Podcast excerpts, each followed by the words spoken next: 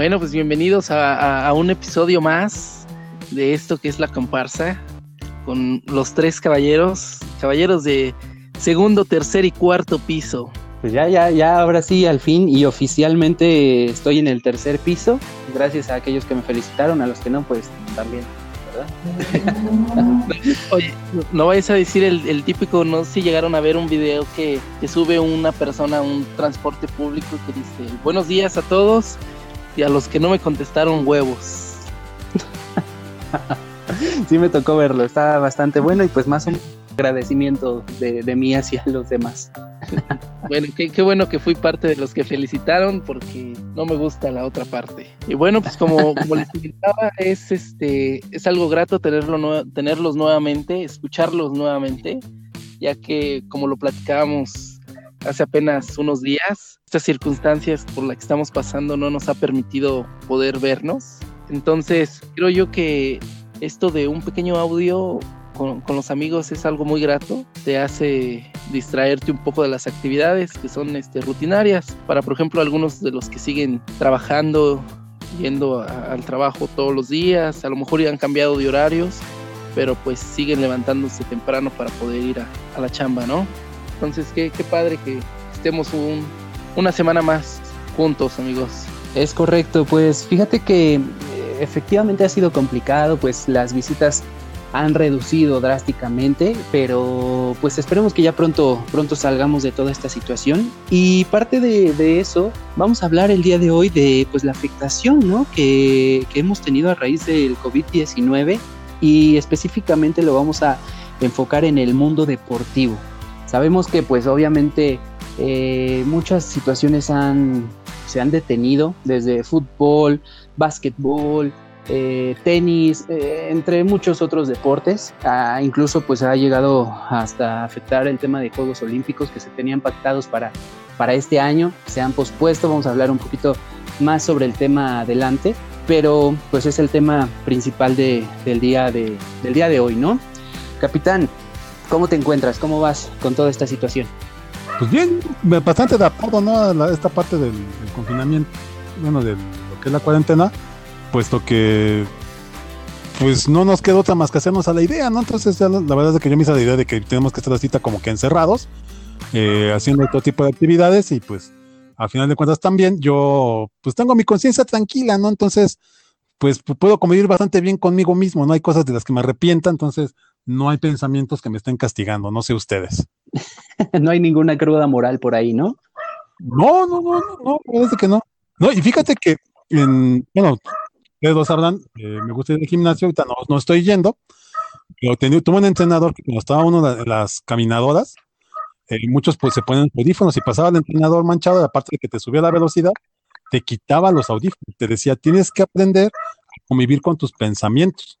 Y es lo que él decía, o sea, que la gente no está acostumbrada a convivir con sus pensamientos y es lo que ahorita a muchas personas les, les está pesando con esto, de que no sabemos realmente convivir con nuestros propios pensamientos. Pero pues bueno, hay que irse adaptando a todo, ¿no? Dicen que esto va a durar como dos años, más o menos. Dos años, ¿y a qué se debe tanto tiempo?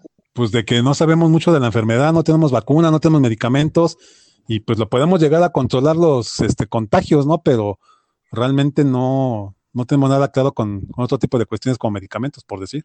Entendido, pues fíjate que eh, tocando un poquito el tema que mencionabas, los gimnasios, efectivamente muchas cadenas de pues marcas reconocidas han cerrado eh, a raíz de todo este tema, ¿no?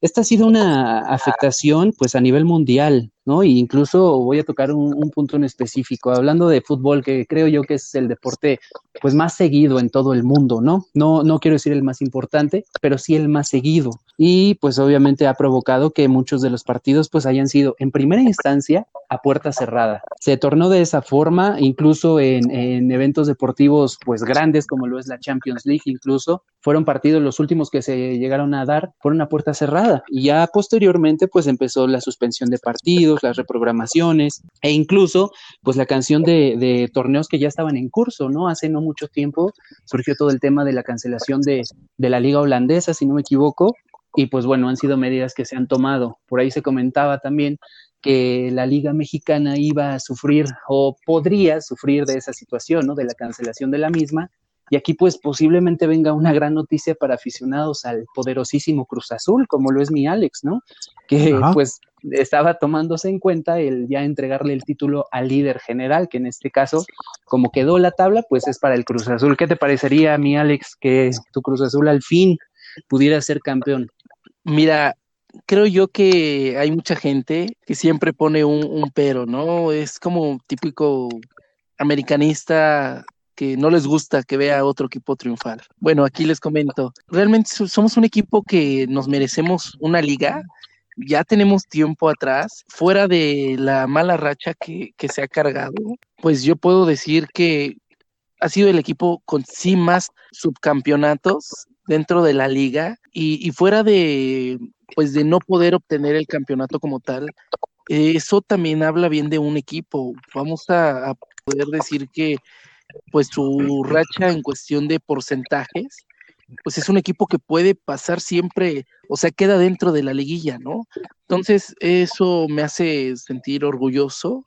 No es de la manera que lo podríamos esperar, pero pues es gratificante. No, y de hecho está, eh, es algo que está medido, o sea, la FIFA tiene registrado Cruz Azul como el equipo con mayor número de subcampeonatos y el mayor número de, intentos por ganar una, una, copa, una, un torneo, y no lo hace. O sea, es algo real y el, mundo observa eso. O sea, es muy, muy, muy real lo del Cruz Azul. Y también es real y es un hecho que los subcampeonatos no hacen grande a un equipo. Lo dice un aficionado del equipo más grande del mundo, ¿no? Y, pues bueno, me da, me da tristeza, ¿saben por qué? Porque si no mal recuerdo, el último partido que ganó el, Cruz Azul, ¿a quién fue mi Alex? Este, si no mal recuerdo, en esta liga, en esta liguilla fue el, al América cuando se le ganó. Que... Bueno, bueno, en liguilla no fue, fue, eh, todavía estamos en fase regular, ¿no? Fue al América. Eh, quiere decir, y fíjate muy bien, quiere decir que si el América hubiera ganado, se hubiese posicionado como líder general. ¿Cómo serían las circunstancias o los pensamientos si el América hoy día estuviera de líder general y se estuviera tomando en cuenta para poder entregarle el título. Claro, claro, pero mira, ¿has escuchado aquella palabra que dice, no, perdón, aquella frase que dice, el hubiera no existe? Bueno, pues aquí estamos en lo mismo y, creo yo que el hubiera no existe, no ganaron, no pudieron contra el poderosísimo azul y bien merecido tenemos ese triunfo. Estoy de acuerdo, ni hablar, así fueron las cosas y pues así fue surgiendo. Fíjense que parte de, de toda esta situación pues también todos lo sabemos, ¿no? Italia pues fue uno de los países más afectados por esta situación y su comité olímpico en determinado momento pues decidió suspender todos sus eventos deportivos, ¿no? Dentro de esos eventos deportivos, por supuesto, está la, la Serie A, que fíjense, no era suspendida desde la Segunda Guerra Mundial. Es, es, es una información importante porque ¿cuánto tiempo ha pasado para que una situación pudiera mermar o incluso pudiera suspender un evento pues tan importante, ¿no? Como lo es este, la Serie A, para que no pudieran seguir este, pues, los encuentros y se detuviera prácticamente todo. Eh, eh, ha sido una afectación bastante fuerte, incluso pues ha pegado, o sea, no solamente en lo deportivo, obviamente el hablar de, de, lo deportivo pues nos, nos va llevando hacia el tema económico.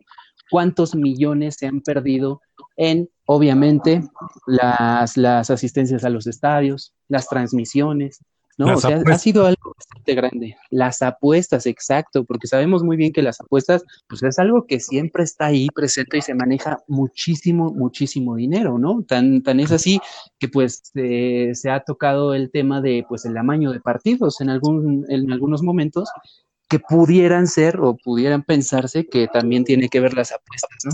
Bueno, de hecho, ya ahorita con lo de la I-Liga, que fue como que el, el, recurso para no perder los espacios televisivos, pues ya también se puede, puede ver Tomorrow denunció un amaño, ¿no? En el que, pues al parecer el que desea estar jugando no estaba jugando. Entonces, que alguien más estaba con el control y pues el otro nada más le hacía como que le jugaba. Es correcto. Entonces, pues es básicamente un, un todo lo que está envuelto en esta, en esta pausa deportiva y que pues también afecta, digo ya yéndonos un poquito al tema social, pues afecta en el entretenimiento de las personas, ¿no? ¿Cuántos de nosotros no estamos acostumbrados a llegar un fin de semana y pues ver un partido de lo que sea que te guste, llámese fútbol, béisbol, básquetbol o Fórmula 1, ¿no? Hablamos de tenis, eh, Wimbledon también fue este, pues suspendido por toda esta situación. Ah, retomando y tocando el tema de, de la NBA, pues en algún momento una de sus figuras máximas en la actualidad, como lo es LeBron James, comentó, ¿no? Cuando surgió toda esta, esta situación, dijo, yo no voy a jugar si no hay gente en los estadios, porque es parte de este juego. Bueno, lo dijo quizá por todo el tema emotivo y todo lo que involucra el tener gente alrededor viéndote participar en un encuentro.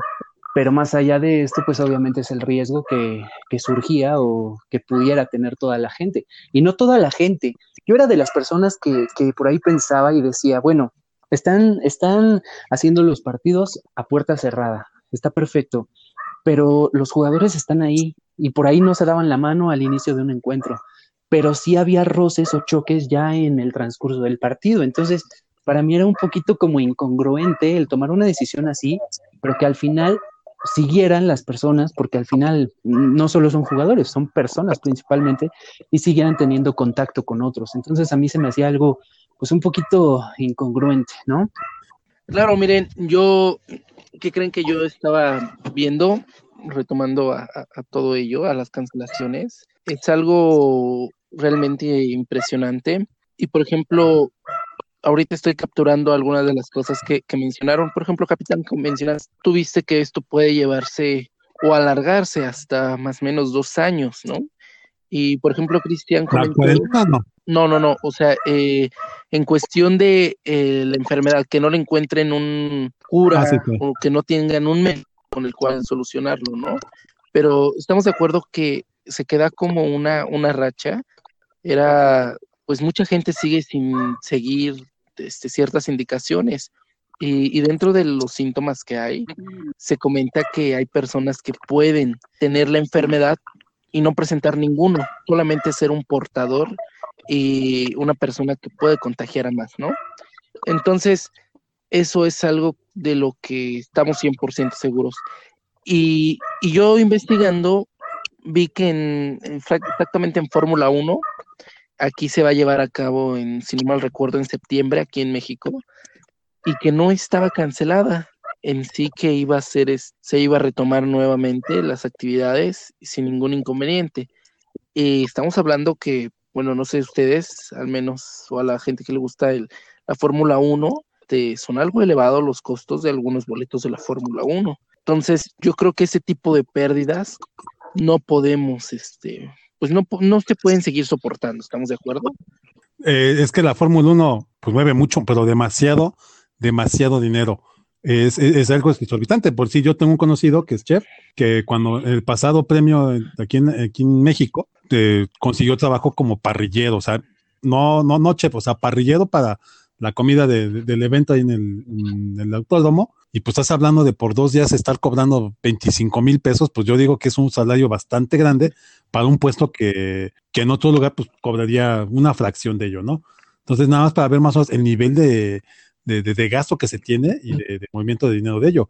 Ahora, las propias escuderías gastan millones, millones de dólares para poder hacer sus protocolos de, aceleración y ahorita no lo pueden utilizar.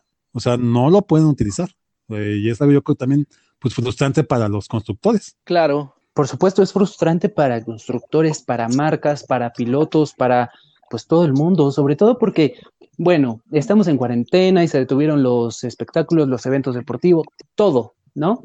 Pero al final también se detiene un poquito el entrenamiento que cada uno de, pues de los personajes en distintos ámbitos deportivos pues puede tener, ¿no? Vemos muchas veces videos por ahí eh, en redes sociales y demás sobre jugadores o, demás atletas que pues continúan o tratan de mantener un entrenamiento desde casa, pero al final pues no es lo mismo, ¿no? Hay, hay, hay personas que tienen pues sí, tal vez los jardines enormes y demás, pues por las cantidades exorbitantes que ganan de dinero. Sin embargo, no es lo mismo estar pues entrenando ahí en tu jardín a estar ya en una cancha, a estar en una pista, a estar pues en tu sitio de donde practicas atletismo, ¿no? Entonces es una afectación, lo decíamos, económica, sí, de entretenimiento también, pero pues también de condición, ¿no? Y de, de seguir preparándote para cada uno de tus, de tus actividades, porque al final pues es el trabajo que ellos, que ellos desempeñan.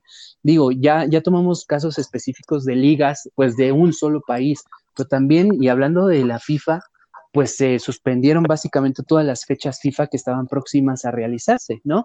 Y lo sabemos y vamos a hablar específicamente del caso de México. Sabemos que muchas o casi todas las fechas FIFA de, la selección mexicana se llevan a cabo en Estados Unidos. ¿Por qué? Pues obviamente por temas económicos, porque les resulta más benéfico dar un partido en Estados Unidos que en tu propio país, ¿no? Y, pues bueno, también se, se cancelaron muchos partidos, no sabemos cómo se vaya a llevar y hasta el momento pues ni siquiera sabemos cuándo nos vayan a permitir salir como al 100% de esta situación.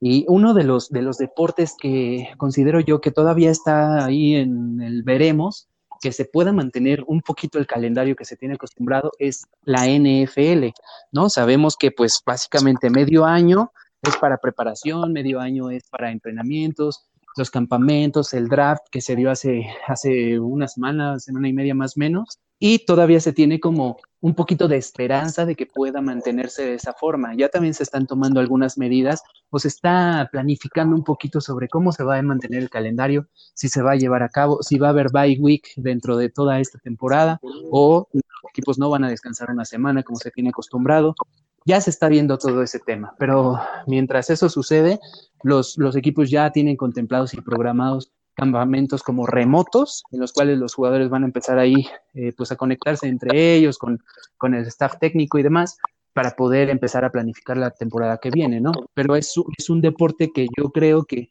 al día de hoy, pues todavía está un poquito en tiempos, digámoslo así, ¿no? De poder llevarse a cabo.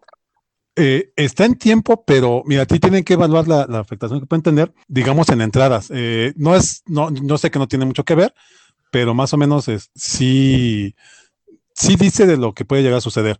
Eh, actualmente el circo de los hermanos Gasca, ya es de cuenta que ellos se fueron a Colombia a hacer su temporada, como dice que van cada año, y su, la carpa que ellos llevan es para, tiene entrada para 900 personas empieza lo de la pandemia y el gobierno habla con ellos y dice, ¿sabe qué? Pues tienes que bajar tu, entrada porque pues tiene que haber una sana distancia. Quitan una silla de unas sillas, viajan una silla y una silla no, y dejan la carpa para 400 personas. El gobierno, bueno, así siguen ellos trabajando, el gobierno vuelve a hablar con ellos y dice, ¿sabes qué? Es que tienes que bajar, te voy a quitar más lugares todavía. La estimación que tenían ellos era entre, los, entre 50 y 100 este, lugares y dijeron los dueños del circo, ¿sabes qué? No podemos, o sea, ya o le suben demasiado a la entrada, porque tienen que subir demasiado a la entrada, porque ellos tienen sueldos, o pues, dejan de, trabajar y decidieron dejar de trabajar, ¿no?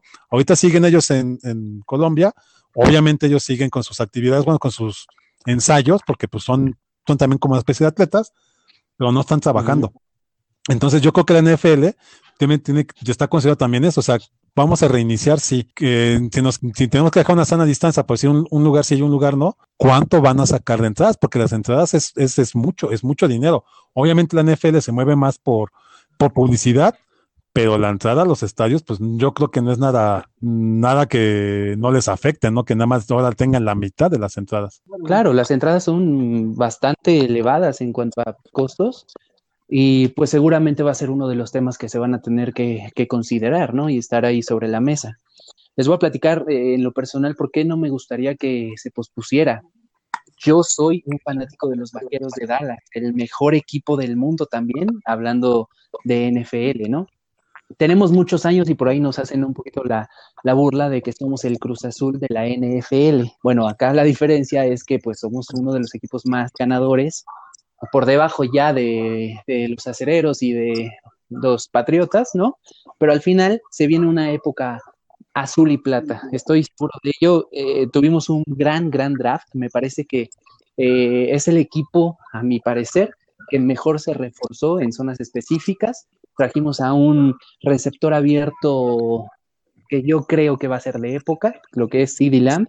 Y pues bueno, estamos ahí con la, con la esperanza de romper esa malaria, porque ya llevamos 24 años más o menos de, de no poder campeonar en la NFL. Bueno, de hecho yo creo que son como 30, porque después de, los, o sea, la década de los 90 fue la década de, de, de, de, Dallas, ¿no? O sea, fue la época de Emily Smith y fue la, época de oro, ¿no? O sea, y es con la, digamos, con el fútbol americano que yo crecí.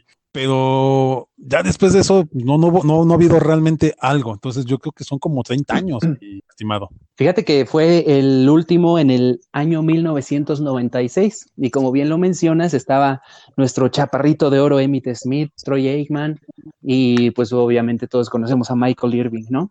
Fue una época dorada y pues bueno, de ahí estamos básicamente en nada de títulos. Pues bueno, mira, yo quería viene algo bueno. Yo, quería comentar solamente algo. Es la misma, es la misma fecha en la que yo nací. Eso en verdad no creo que te haga sentir a ti orgulloso, ya que eres una persona, ¿cómo lo llaman? Es como americanistas, así son bajos, ¿no? Entonces, ese, ese nivel como que ustedes dicen ser de grandeza, realmente pues no, no se compara. Yo sé que a tu fondo, dentro de tu corazón, dice, yo preferiría ser azul.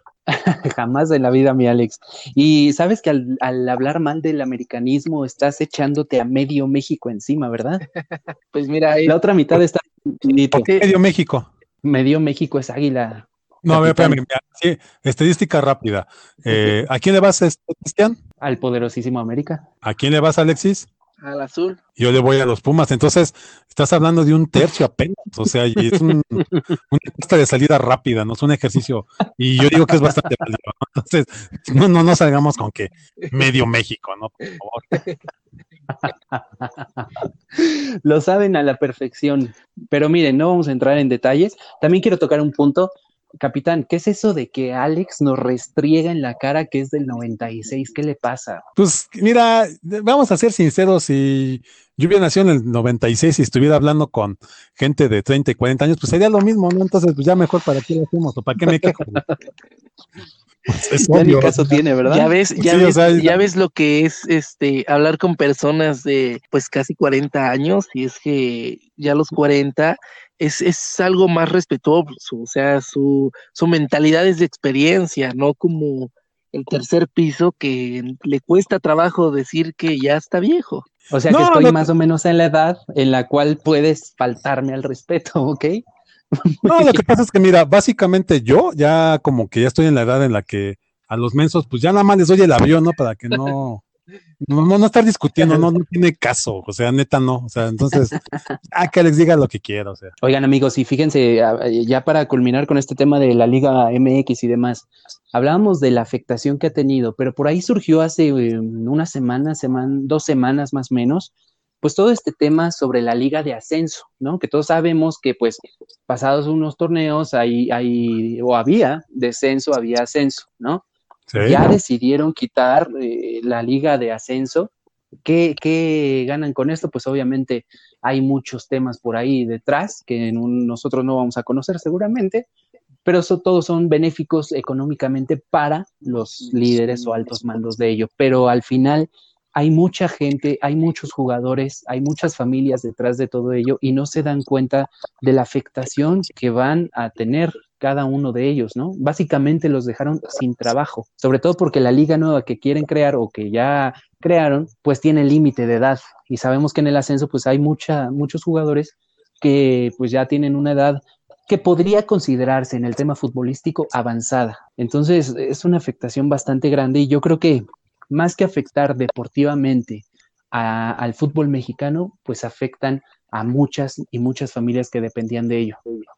Eh, sí afecta a muchas familias, pero mira, desgraciadamente no, no tengo la, la fuente eh, ahorita y no podría yo eh, dar, ratificar que, quién dijo eso, pero en un, hay un artículo que decían que uno de los problemas de la Liga de Ascenso fueron los malos manejos que, que tuvieron a últimas fechas. ¿A qué voy?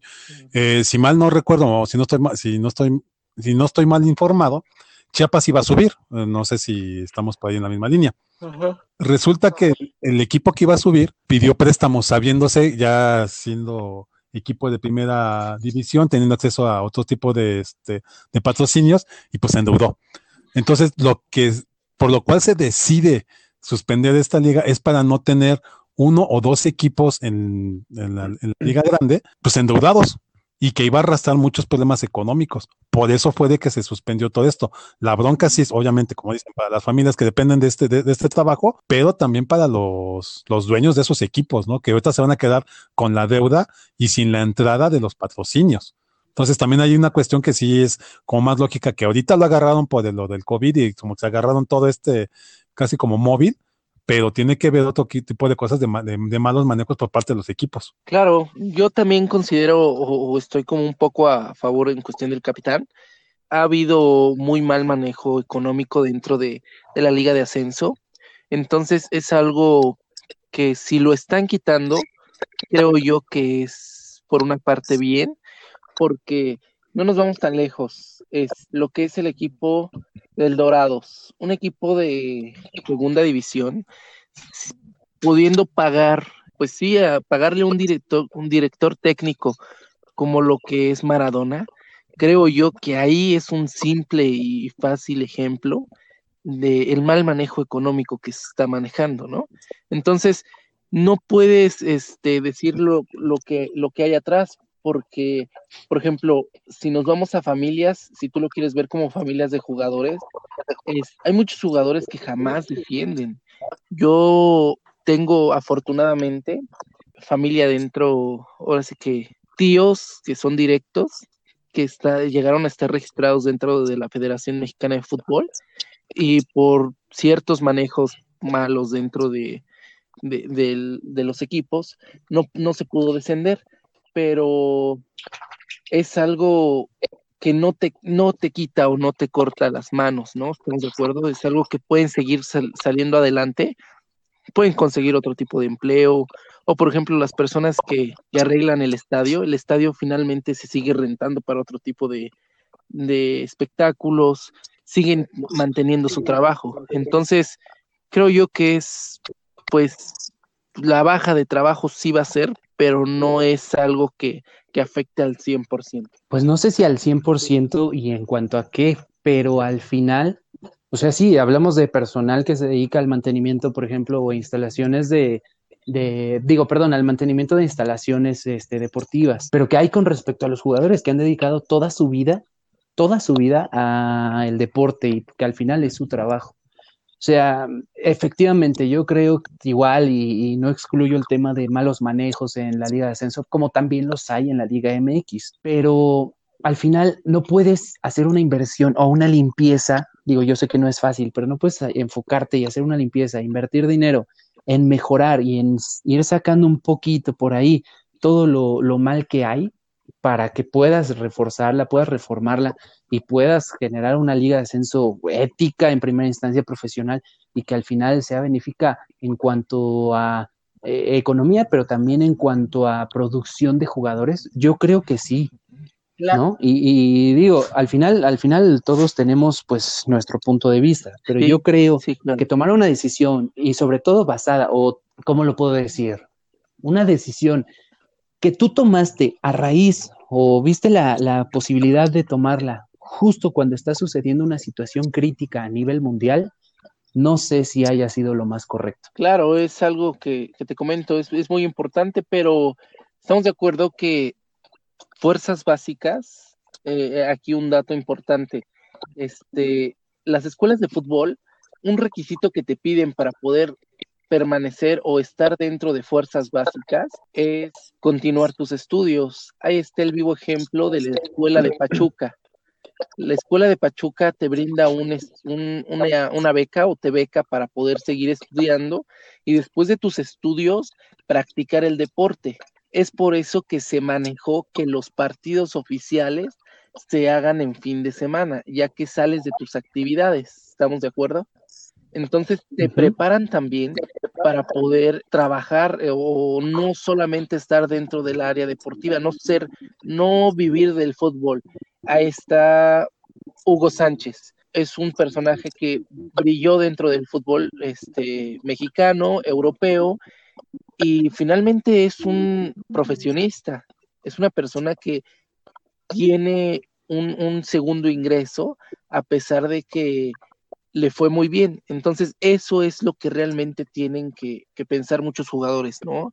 Que no, no es su única fuente que pueden tener de ingreso. No, y de hecho, por eso también sacaron el instituto, el instituto Johan Cruyff, que es precisamente para futbolistas que ya se retiraron, pues tengan otro tipo de carrera, ¿no? O también certifican a los árbitros, certifican a los directores técnicos, pero es porque una vez que terminan su carrera, pues ¿qué hacen, no? No porque seas buen futbolista, eres un buen director técnico. Eso, bueno, yo no soy versado en el fútbol, pero eso, eso es real.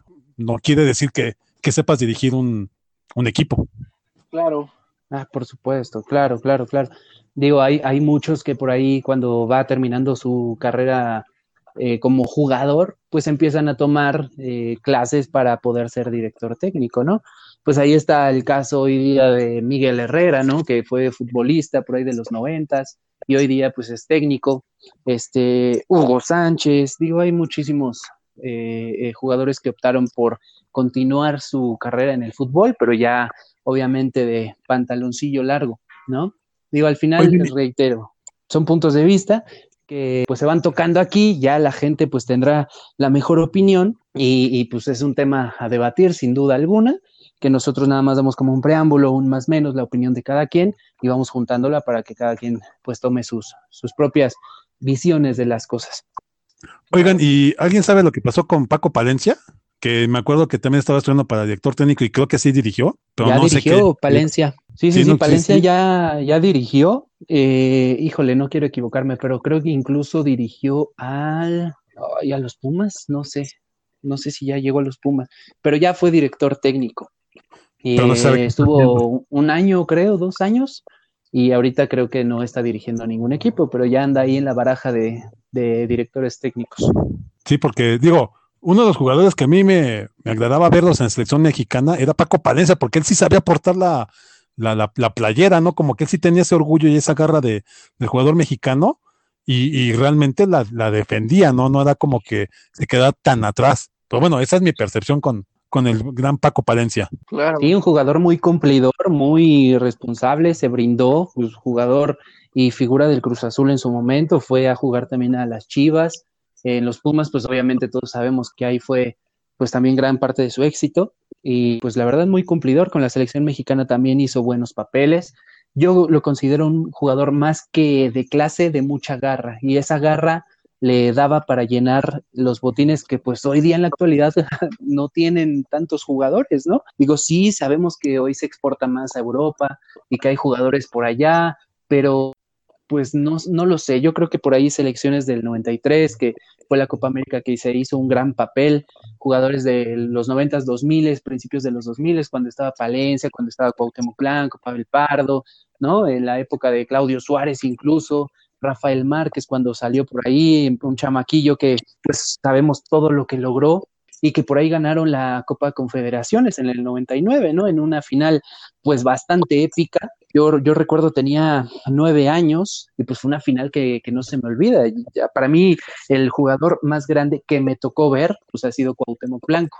Para mí es uno de, los más grandes y no por el hecho de haber jugado en el América que yo le voy, sino simplemente porque equipo en el que estuvo fue figura y en la selección mexicana siempre dio la cara. Entonces creo que hoy a los jugadores mexicanos, eh, exceptuando algunos, pues les falta un poquito de, coraje y garra, ¿no? De, quitarse un poquito el tema de soy figura y soy estrellita y meterle un poquito más de pie en la cancha. No, y de hecho, mira, eh, yo no soy adepto a la América, y mucho menos este Cuauhtémoc Blanco, por algo tengo que admitir. Ya sus últimos partidos de selección mexicana, que ya de hecho eh, Blanco ya estaba grande, dicen, ¿por qué te lo llevas? Dice, porque lo metes y en 15 minutos te resuelve el partido. O sea, eh, eh, era la, como que sí, sí, era su genialidad, ¿no? De que este, lo podías meter, no, estabas que, que, que juega todos los, todos los minutos, los 90 minutos, lo metías 15 y te resolvía el partido. Es, y es sencillo, y es alguien que no se, no se, no se echaba para atrás porque estaba jugando con, con Brasil, por decir. Y eso sí, no hay equipos que no lo tienen, ¿no? Que salen contra las figuras de Brasil y pues después empiezan a pedir el autógrafo, ¿no? Sí, claro. Sí, sí, sí, Cuauhtémoc fue otro, mundo. Es muy Perdón, Alex, adelante. Claro, es muy cierto. Mencionando un poco sobre Cuauhtémoc, ya todo el mundo sabe su historia y reiterarla, ¿no? Es algo que pasa no solamente dentro de fútbol, sino en cualquier parte. Es alguien que llegó ya grande al fútbol, llegó pues prácticamente de la calle, entonces es una garra enorme que te dan una oportunidad y creo que hasta el momento ha sido un señor que fuera de lo mal que ha hecho, siempre ha buscado un bienestar para él. La oportunidad que ha tenido, ha tratado de aprovecharla y no, no, no se hace para atrás, ¿no? Como comentan referente a un partido, en la vida diaria también ha sido lo mismo. Pues ahorita se aventó sobre estar sobre dentro de, de gobierno, no es algo que le queda, pero creo yo que lo vio más por negocio, una oportunidad que le vio para dejar o continuar con el dinero y al venir de abajo, reitero, pues siempre estar arriba o tener una solvencia económica ya más estable, pues es algo que no vas a querer perder. ¿Estamos de acuerdo? De acuerdo. y fíjate que ya, ya fuera de, obviamente ya hablar de Cuauhtémoc Blanco fuera de cancha en su labor actual y demás, pues sería como hablar un poquito al aire, ¿no? Porque pues no sabemos las circunstancias por las cuales llegó ahí, seguramente económicas, pero hablar de, de Cuauhtémoc Blanco en la cancha, pues es, es otra cosa, porque no, no comenzó grande, este Alex, de hecho fue muy muy temprano su debut, por ahí de la época de Ben Hacker fue cuando empezó a, anotarse y hay una anécdota ya para culminar con este tema del señor Blanco. Copa Libertadores, por ahí de los 90, 2000, no recuerdo muy bien, en un partido contra América de Cali. Lo amenazaron de muerte. Iba a jugar en América ya en Colombia y pues el señor estaba súper amenazado de muerte. La directiva por ahí estaba tomando muy en serio el tema de no alinearlo, que no jugara por pues la circunstancia que pudiera surgir en su contra. Él pidió jugar, él pidió estar en la cancha y esa noche hizo tres goles allá en Colombia. Al final la gente se rindió ante él, le aplaudieron y pues es una de las anécdotas como más grandes que yo tengo en mente por el carácter que este señor tenía pues dentro de la cancha. Y pasando por, por otro tema, ya hablando pues un poquito de otro deporte, nada más para culminar con, este, con esta situación de la afectación deportiva a nivel mundial, pues también es importante tocar los Juegos Olímpicos, que es, creo yo, el evento pues más grande que se iba a llevar a cabo en este año y se optó por reprogramarlo para 2021, ¿no? Hay que, hay que tomar en cuenta que por ahí surgió la situación de, oye, bueno, sabemos que, que existen pues límites de edad en estos Juegos Olímpicos y se decía, la gente o mis, mis participantes que vayan a estar allá eh, para 2021, ¿me los vas a permitir o, ya de plano va a ser otras, no lo sé, otras este tipo de, de, eliminatorias o que no, se va a mantener, al parecer se mantiene la misma gente calificada a los Juegos Olímpicos para el siguiente año, lo cual pues son buenas noticias para ellos, porque esperarse todavía otros años más, pues para algunos ya sería algo tarde, ¿no? Entonces, pues por ahí pues es una situación lamentable. Los Juegos Olímpicos en lo personal me gustan mucho, me atraen demasiado. Tenemos, creo yo, grandes atletas mexicanos que han hecho una pues excelente labor y pues esperemos que, que, todo salga bien para que el otro año se pueda llevar a cabo, ¿no? De hecho, se reprograma porque eh, Canadá es uno de los, o el primer país que dice, no, ¿sabes qué? Si se lleva a cabo, yo no me presento y mis atletas no van es un país que cuida mucho a su gente, que se preocupa demasiado por ellos y que el gobierno ve bastante por el bienestar, pues, tanto de la gente, porque al final es lo que va a hacerlos o hacerles, perdón, un país mejor en cualquier y todos los, los ámbitos, ¿no? Entonces creo que se opta de buena forma por reprogramarlo, de buena forma por mantener a la gente calificada para el siguiente año. Esperemos que obviamente se preparen y puedan llegar de la mejor manera para que se puedan llevar a cabo estos, pues estos Juegos Olímpicos, ¿no? No, y con el, la problemática que tienen ellos de que llevan entrenamientos programados por un año, o sea, y que, y que el cuerpo humano no es una máquina perfecta. Y recuerdo cuando Michael Phelps ganó, bueno, impuso un récord de medallas olímpicas ganadas. Después de que terminó la justa, pues engordó mucho, ¿no? O sea, y, muchos lo criticaban y que por qué se había dejado engordar y que todo eso.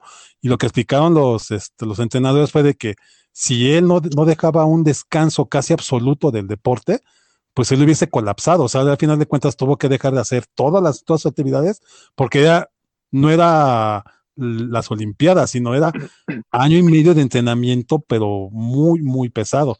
Entonces ahorita lo que se están enfrentando también los deportistas es eso, como ya no están las fechas de las Olimpiadas, pues, ¿qué, qué pasa? ¿Rompes el entrenamiento pesado?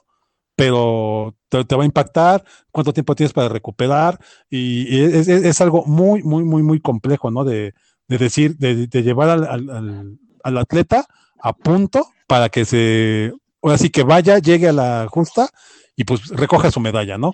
no es algo tan sencillo, no es como que nada más los avientes y ellos hagan lo suyo. Es algo que lleva muchas cosas. Algo, algo impresionante, como comentas, este capitán, este romper o, tan solo dejar de salir para tus entrenamientos es algo que en verdad te afecta como deportista y lo van a resentir porque pues un año completo vamos a suponer, un año completo de una actividad deportística de un rendimiento muy alto para poder cumplir con los juegos, mínimo se van a aventar tres, cuatro meses sin tener la misma actividad y volver a retomar con esa actividad para los juegos del próximo año, ¿no? Entonces también el cuerpo puede hacer que colapse ciertos este, deportistas, porque como tú lo dices, ¿no? Hay cuerpo humano que sí, este, que pues todo cuerpo humano necesita un descanso. Entonces, si no lo toman o lo siguen trabajando para poder cumplir con su meta, que son los Juegos Olímpicos, pues pueden llegar a colapsar. Así es, señores.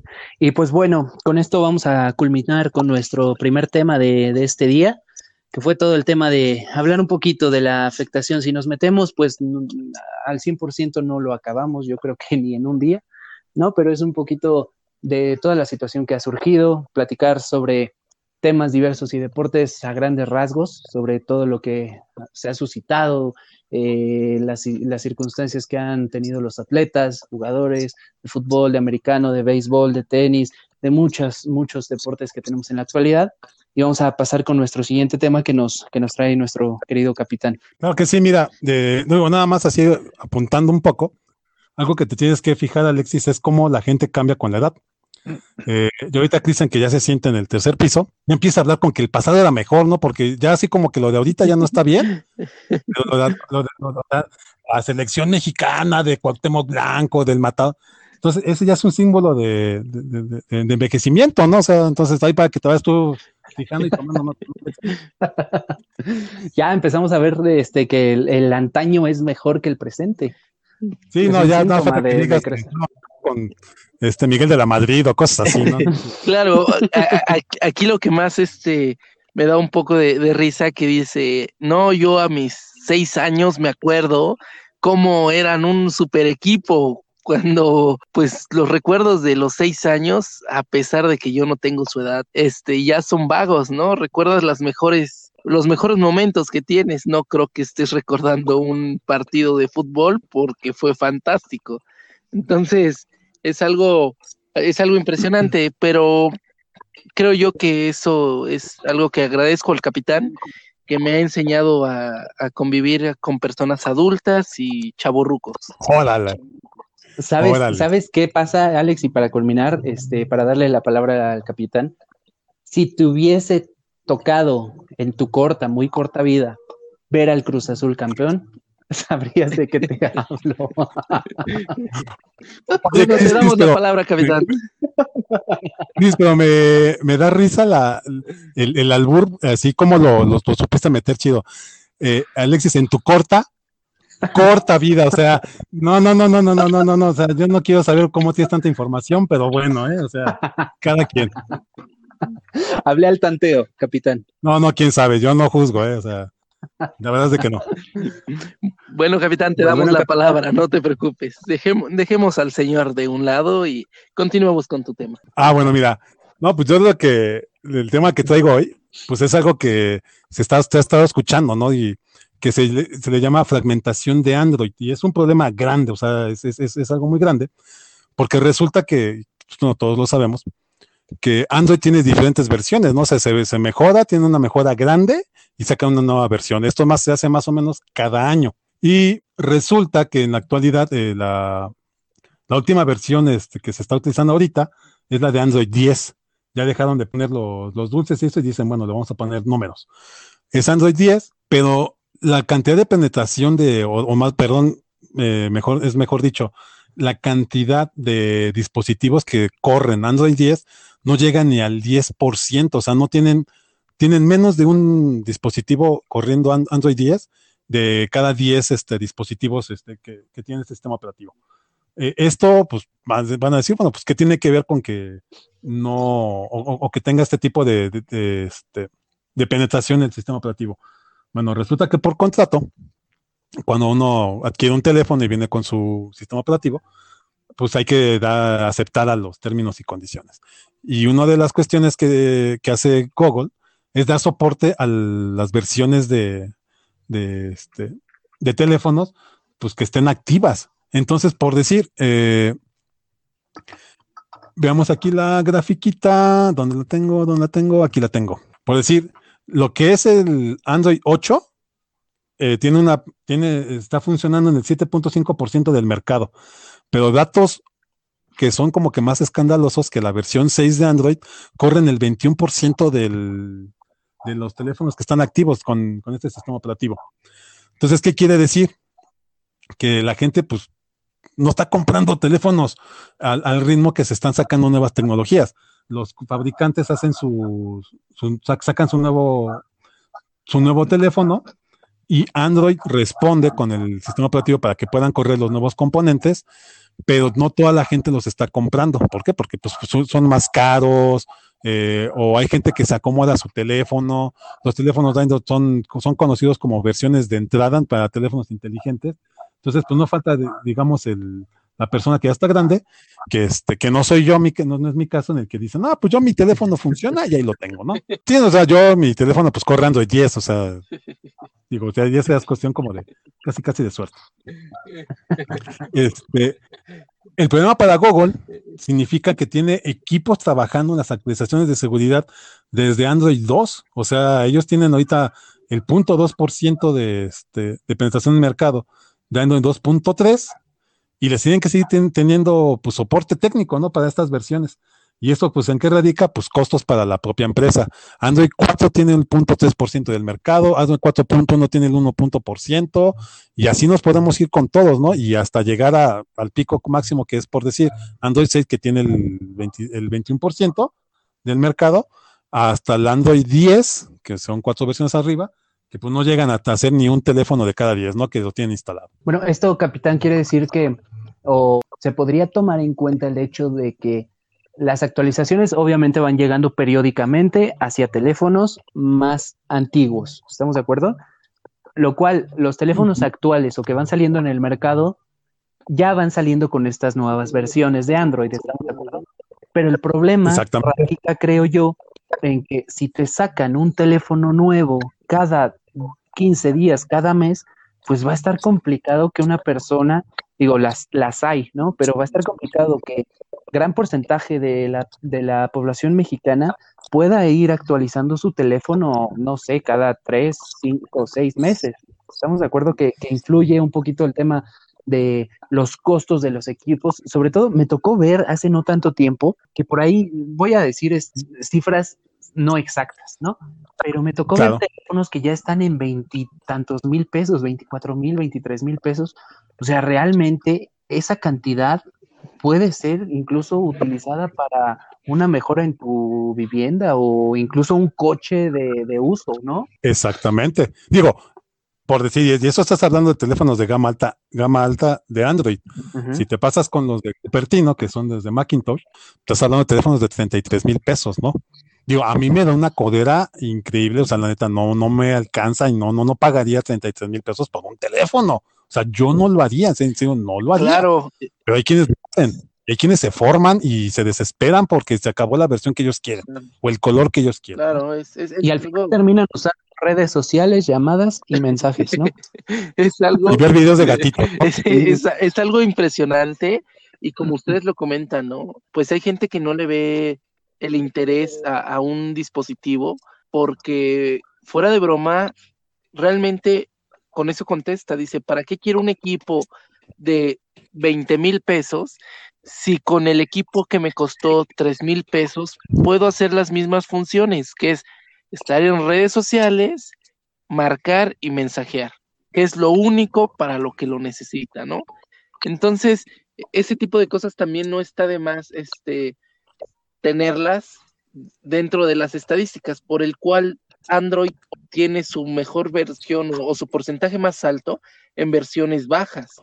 Este, no nos vamos a lejos.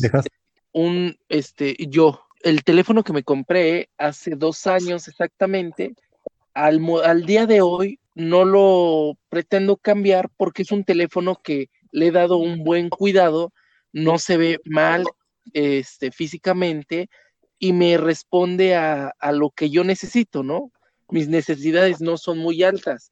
Por cuestiones del trabajo recibo muchas imágenes, este, muchos mensajes y mi memoria se mantiene todavía libre. Entonces, hasta que no llegue a, al tope de la memoria, yo pensaría en un cambio de teléfono. Entonces, ese tipo de cosas siempre tienes que tenerlas en cuenta. Una, dos, la devaluación enorme de un equipo. Cuando el equipo te cuesta 20 mil pesos, en un año en el mercado se llega a bajar hasta el 50% de su valor. Entonces, va. entonces es algo, pues creo que a nadie le gustaría perder 10 mil pesos en un año, un ejemplo, ¿no? Entonces, e, e, ese tipo de... Bueno, pero... Son este... Bueno, pero es que... Ajá. Ahí lo, ahí lo que pasa es que, bueno, ¿para qué quieres el teléfono? Que compras un teléfono, lo quieres para usarlo. O sea, al final de cuentas, un teléfono no es una inversión, es un gasto. O sea, así que es como un carro. Un carro no es una inversión, es un gasto, porque tiene eh, costos por deterioro, mantenimiento. Y bueno, las cifras de, este, de devaluación de un teléfono Android van de que en al mes, mes y medio, pues sí tiene el 70% de, este, de, de, su costo, ya es lo que vale. Y al cabo de tres meses, pues te valen por ahí del 30% de, de, de, su valor, cosa que no sucede con Macintosh, con cosas con los, con los iPhone, no sucede, pero porque son teléfonos objetivos, no son como de culto. Ahí, aunque el, el, terminal realmente ya se devaluó, la gente le da una plusvalía porque lo quiere. O sea, ya el punto de que digo, yo a mí sí me ha tocado ver, me tocó ver un caso de un amigo que se compra un teléfono gama media Android y lo cambia por un teléfono, un iPhone, que era un iPhone 5 como con cuatro años de uso. Y el tipo sentía que había hecho el trato de su vida. O sea, cambia un teléfono nuevo por uno que tenía cuatro años de, servicio, ¿no? Que nunca va a ser un teléfono nuevo. Y así lo equiparó. Y pues para él fue un trato justo. Pues y habrá, fíjate que mencionabas, ¿no? Es un gasto, pero también puede ser una inversión dependiendo mucho de las actividades que desempeñes. Si nos vamos al tema de, bueno, redes sociales, la camarita bonita, este, pues llamadas y, el diseño que está lindo, bueno, pues sí, posiblemente sea un gasto. Pero hay mucha gente que pues realmente le da un uso, pero bastante, bastante grueso a su equipo. Y ahí se puede tomar en cuenta que pudiera ser una inversión. Hablo de gente que pues posiblemente eh, vea, no sé, este, reportes en Excel, este, cuestiones de presentaciones, o sea, agendas pero grandes y vastas, que ahí sí yo creo que pudiera ser un tema de inversión. Voy a comprar un equipo que me dé esta, estas funciones y que aparte su memoria me dé la capacidad y la velocidad para poder estar haciendo varias cosas al mismo tiempo. Ahí sí yo podría considerar que es una inversión. Yo, la verdad es que con los equipos que salen hoy día de gama media alta, que por ahí andan rondando 6, 7 mil, 8 mil pesos, yo creo que con eso estás perfecto. Yo pienso, porque ya son rápidos, los teléfonos ya son rápidos. Si por ahí quieres este, fotos para, te necesito mandar este reporte o estoy en obra, en construcción y necesito fotos muy específicas, ah, bueno, tu cámara que se vea bien, que se vea detallada, varios megapíxeles y demás. Bueno, entonces sí, cómprate un equipo que valga la pena, que te dé esas eh, aplicaciones que tú vayas a necesitar y puedes tomarlo como una inversión, ¿no? Pero al final, yo insisto, un equipo de veintitantos mil pesos, yo no me lo compraría. Yo respeto mucho y hay gente que tiene el poder adquisitivo para poder lograrlo, qué bueno, pero en lo personal yo no invertiría en un equipo de, ese costo, ¿no? No, yo tampoco, o sea, te digo, a mí la verdad me da codera y no, no, no me alcanza, o sea, 30 mil o ya los 15 mil pesos por un teléfono es algo que yo no haría, yo no lo haría. O sea, mejor cambio de carro. Exacto, es lo que te decía. O sea, al final, esa, es, o sea, imagínate, 20, ¿cuántos? Decías hace, rato, inclusive hasta treinta y tantos mil pesos. Bueno, imagínate, vamos a cerrarlo en 30 mil pesos. Con 30 mil pesos te compras hoy día un coche 2002, 2005 más o menos, y te lleva y te trae a muchos lugares. O sea, bien cuidadito con sus mantenimientos y todo. dalo por hecho que te va a llevar y a traer. Entonces yo invertiría más en un coche así. No, pues, pues yo de hecho yo también, ¿no? O sea, si tú ya tuviera los sentimientos para gastarlos así en algo, pues sí, me, mejor me iría por un carro. Claro. Pero pues también, pues también, digamos, con los teléfonos sucede, por decir, con lo que sucedió con el transporte público. Cuando lo que quisieron renovar, que quisieron sacar a los, a los microbuses, decían es que si yo vendo mi microbús, me pagan 20 mil pesos. Así, eh, dice, con eso yo no doy ni el enganche de otro microbús. O sea, me sirve más, o sea, tiene un mayor valor para mí utilizar el microbús que venderlo. ¿Por qué? Porque yo sigo sacando mi, ingreso. Y es algo que sucede. Lo mismo sucede con gente que tiene un carro ya más viejo, que dicen, es que si lo vendo me, me dan cinco, este, cinco, seis mil pesos, ¿no?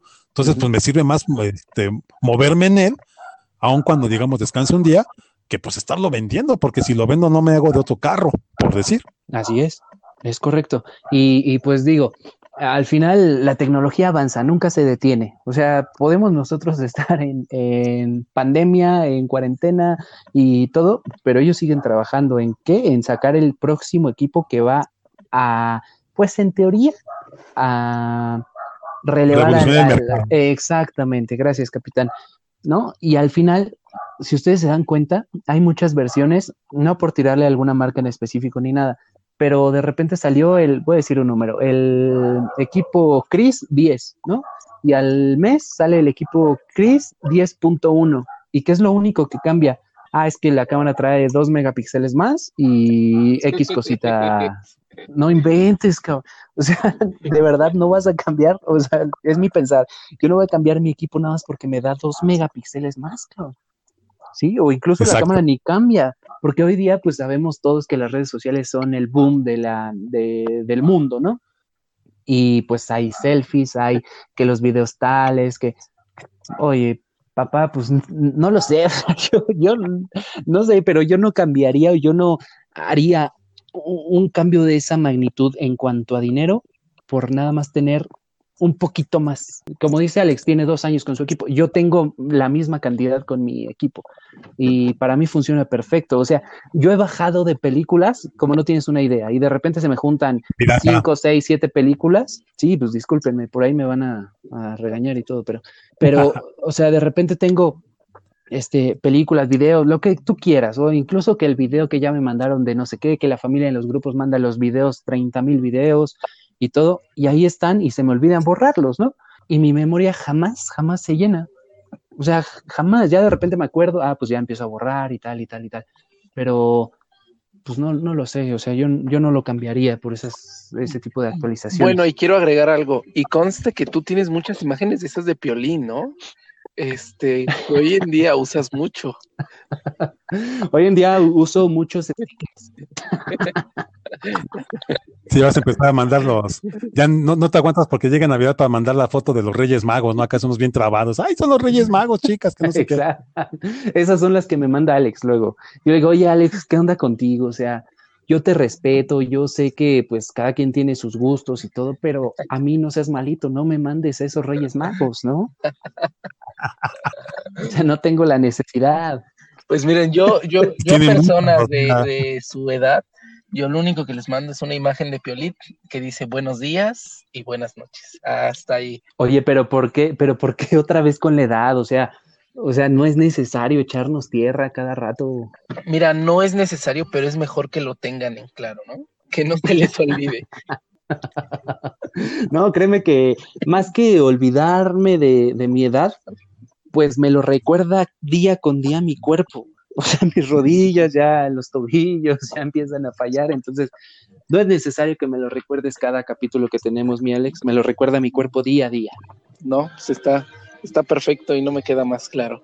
Pero bueno, creo yo que este e, es buen momento para agradecer el espacio y pues no sé, algo más que le quieran agregar. Yo me gustaría que terminemos el día de hoy por ahora sí que por el día de hoy, hasta aquí, dejando con un buen pensamiento. Por supuesto, yo nada más quisiera pues agradecer el tiempo que se dan por escucharnos una vez más. Vamos a continuar con esta situación si ustedes nos lo permiten, si el tiempo también nos lo permite. Ha sido un placer enorme Muchas gracias, cuídense mucho y los dejo con nuestro capitán y con el pensamiento de este día. Chao. Creo que sí, aquí el capitán Chimpanauta transmitiendo de vivo y en directo desde Cuautitlán Izcalli. Algo que, que, me llamó mucho la atención fue algo de, Salvador Dalí, este gran pintor, que decía, la mayor desgracia de la juventud actual es ya no pertenecer a ella. Y creo yo que es una, una, forma muy, muy trágica de ver las cosas y que va en doble sentido. Una, los jóvenes de ahora que pues tratan de tomar una actitud más acelerada, bueno, acelerada en el sentido de, del trabajo, obligaciones y todo ello, ¿no? O sea, ya no, no, no hacen las cosas de pertenecientes a su edad. Y otra, cuando ya llegas a cierta edad, ya te sientes eh, viejo.